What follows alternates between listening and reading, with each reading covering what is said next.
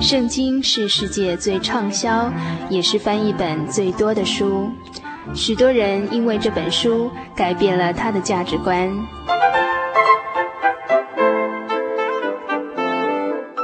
请和我们一起进入圣经的迷人世界。欢迎收听《圣经小百科》。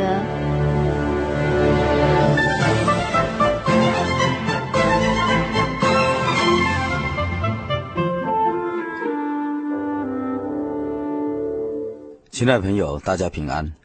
欢迎您继续收听《圣经小百科》这个单元。今天这个单元要与大家一起分享旧约经卷智慧书箴言第三十一章的内容。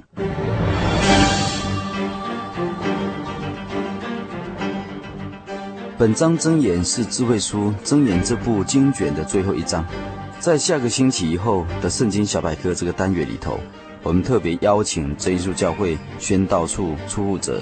赖英福传道在本节目单元的当中，陆续的为我们分享每周一章的介绍，传道书里头真理的内容，使我们听友更增长人生信仰的价值认知，好丰盛灵魂的生命。现在我们就来介绍箴言第三十一章的内容。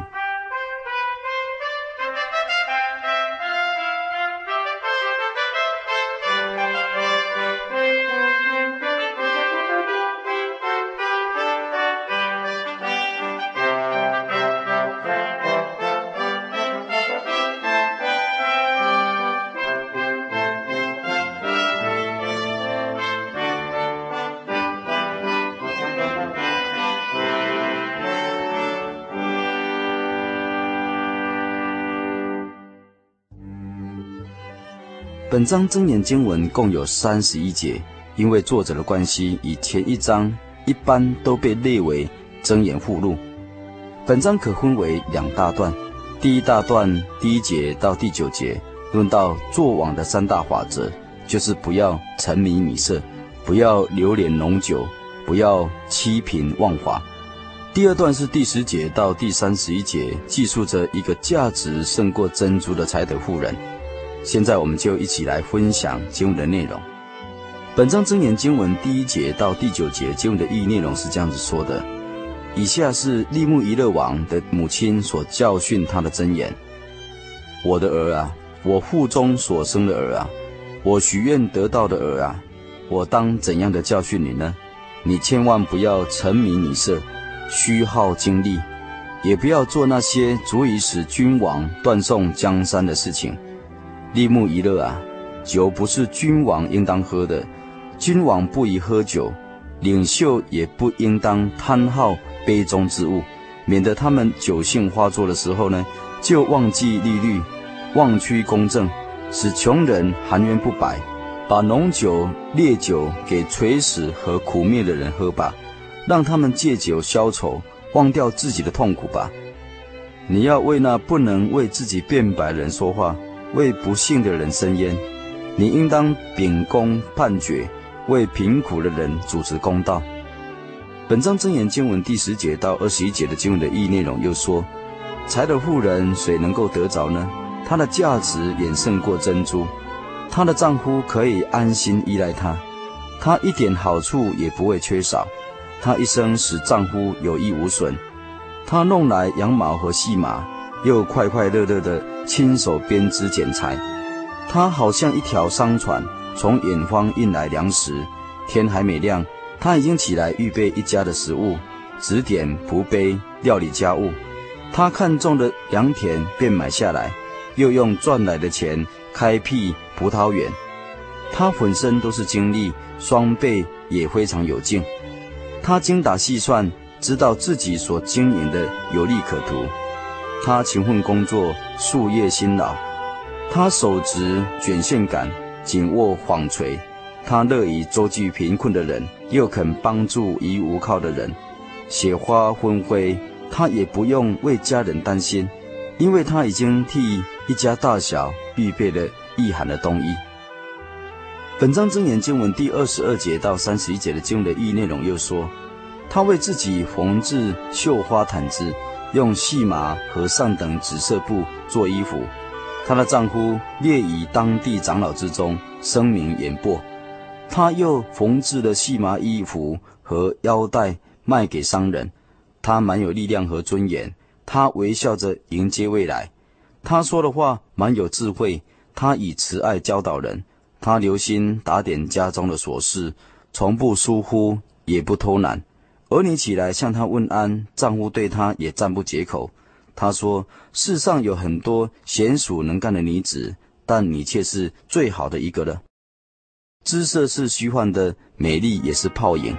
唯有敬畏主的妇人才配得称赞，应当让她享受自己亲手操劳所得的成果。”愿她的美德备受众人的尊荣。以上是智慧书箴言第三十一章丰富的意的内容全文。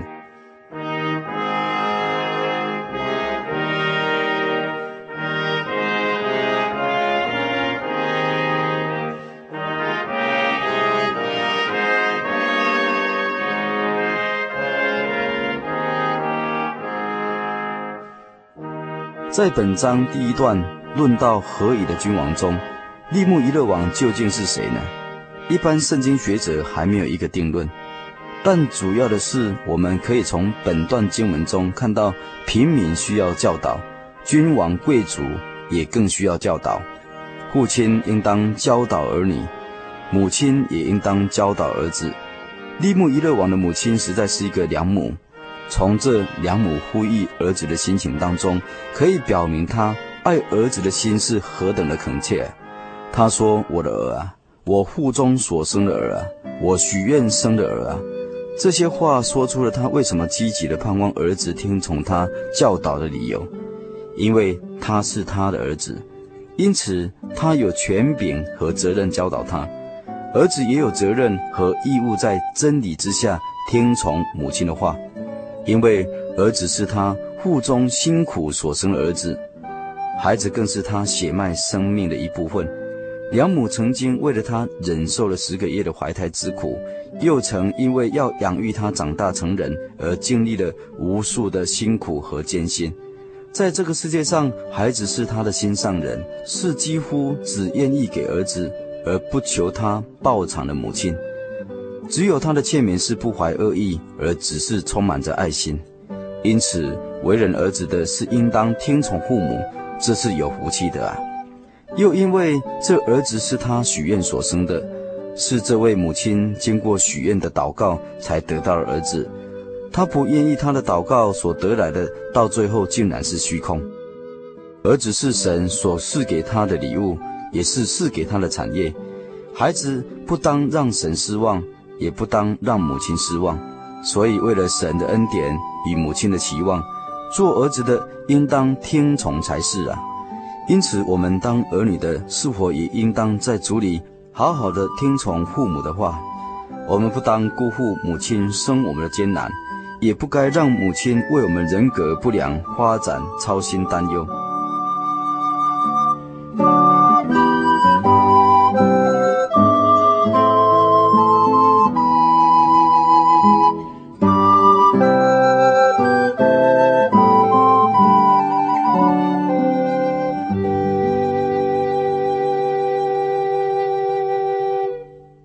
本章箴言中，王的母亲教导做君王的要防备的三大禁忌是：第一，君王不要沉迷女色，精力当用在他治理国家和人民百姓，而不是消耗在放纵肉体的情欲之中。若是统治全国的君王，自己反被情欲或是女人所统治，这是极大的罪恶，也是对国家、人民、社会不利的。旧约圣经历史记载，以色列中合神心意的人，百姓的好王大卫获得胜利、国泰民安之后，竟然失败在自己的情欲之下。这个消息带给全国有何等大的震撼，而且又为自己和全国所带来的灾难，真是难以估算了。美国总统克林顿绯闻不断，对自己和家人，甚至整个国家。国际社会造成极大的心灵灾难和污染，让古今多少类似的见解，时时的向我们发出大声的警告吧。第二，君王不要贪杯好酒，因酒能使君王忘记并抛弃神的律律、真理和国法，会颠倒是非，行为准则被弯曲，带着冠冕的头昏迷失常。酒只对两种人或许暂时有用，一种是将被处死的罪犯，一种是苦恼的人。当主耶稣被钉十字架的时候，丁丁拿苦胆调和的酒给主耶稣喝，他尝了以后，他不肯喝，因为他自己并不是犯罪，而是甘心为罪人舍命的万王之王。第三是君王不要欺贫忘法。君王领袖的天职是为哑巴开口，也就是为人民说话，为孤独的伸冤，为弱小的伸张正义，按公义判断，为社会公义而努力，为困苦和穷乏者辩屈，为穷人大众谋幸福。身为基督徒，有金尊祭司的身份，因此我们更当掩蔽淫行和酗酒，为这个罪恶的世代同胞们做圣洁的祭司。引领人归主，借着耶稣基督奉献神所喜悦的灵祭。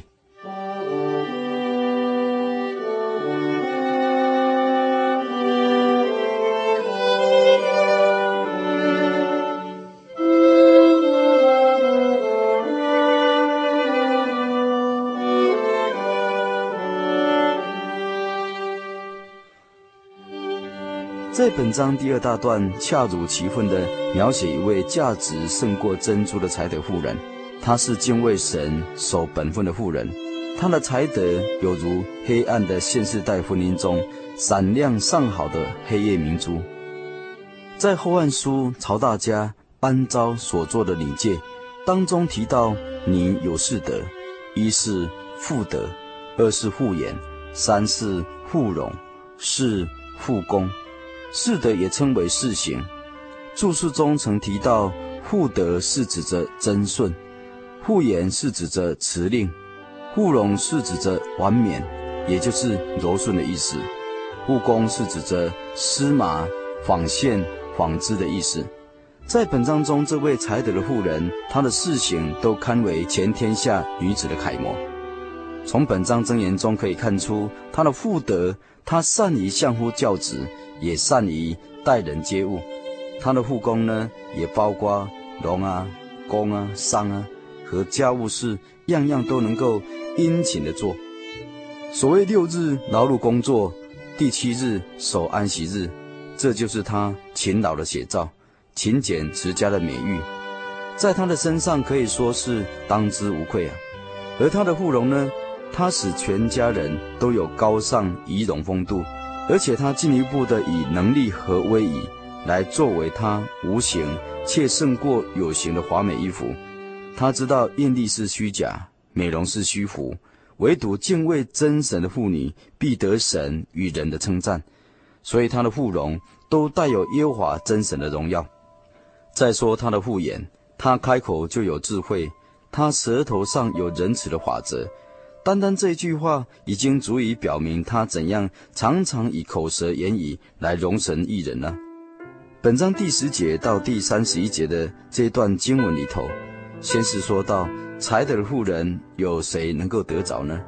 而结论又说才德的女子很多，唯独你超过一切。这意味着才德的妇人的美意最大的部分的原因在于她敬畏真神。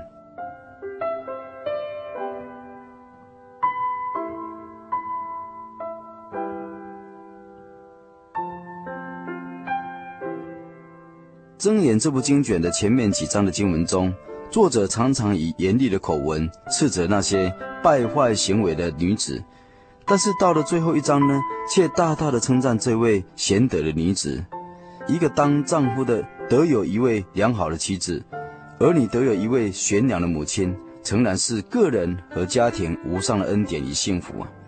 西方有一句谚语说：“手执摇篮之柄的，亦执国家之柄。”又有一位学者说，立国的基本也在于家庭。善于治家的女子，比那能够治国的男子更为有福。这个结论很有意义。不过最重要，一定要有敬畏神和信靠神的虔诚的心哦。现在我们一起来向天上的神祷告，奉主耶稣圣名祷告，昔在、今在、以后永在的全能者耶稣基督，我们感谢赞美你的圣名，因你是独一的创造主，也是我们人类的救赎主，权柄、能力、智慧、尊荣都属乎你，在天上没有人能比你，在地上更是无人能比。主啊，感谢你赐下宝贵的箴言，供应我们无知的心灵，使我们内心充实起来。虽然我们时间有限，不能靠主你一一的与听众分享每一句箴言，但求主你继续的开导我们的心，在以后的日子里头，能够每天都能乐箴言、读箴言、行箴言，好丰盛我们的心灵，稳度光明的人生，迎向永恒的未来。也求主祝福我们所有的听友，能够在主里面享受所赐的真平安喜乐。阿利路亚，阿门。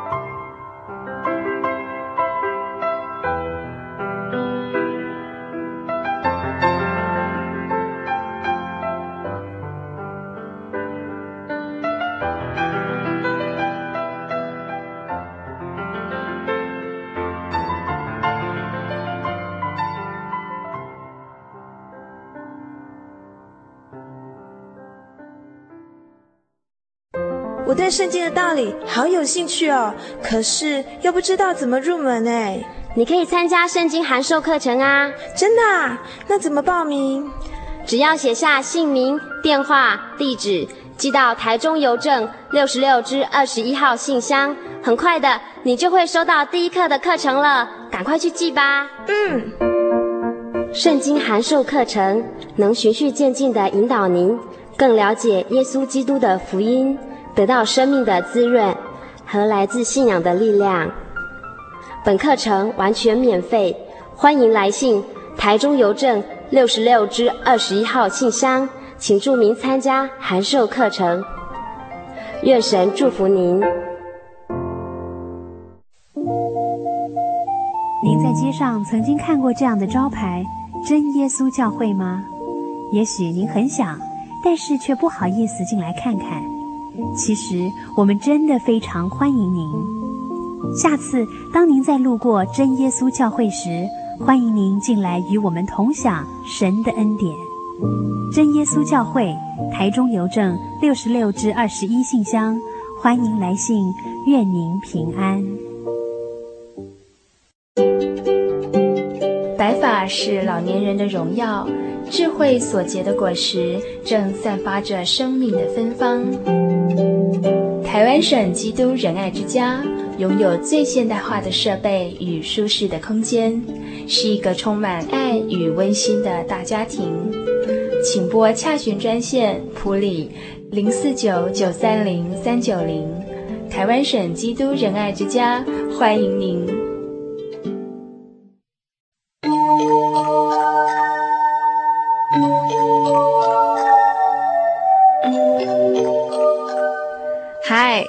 位亲爱的朋友们，短短一个小时的时间又要接近尾声了。呃，在节目最后，还是要叮咛所有听众朋友们：如果您喜欢本集的节目，或是愿意参加函授课程的话，都欢迎写信到台中邮政六十六支二十一号信箱“心灵的游牧民族”节目收，或是传真到零四二四三六九六八。呃，我们期待下礼拜空中相会。也希望所有游牧民族的朋友们，在未来的一个礼拜呢，都能健康、快乐、平安。我的心是一只鸟，飞行介于黄昏与破晓，阳光下。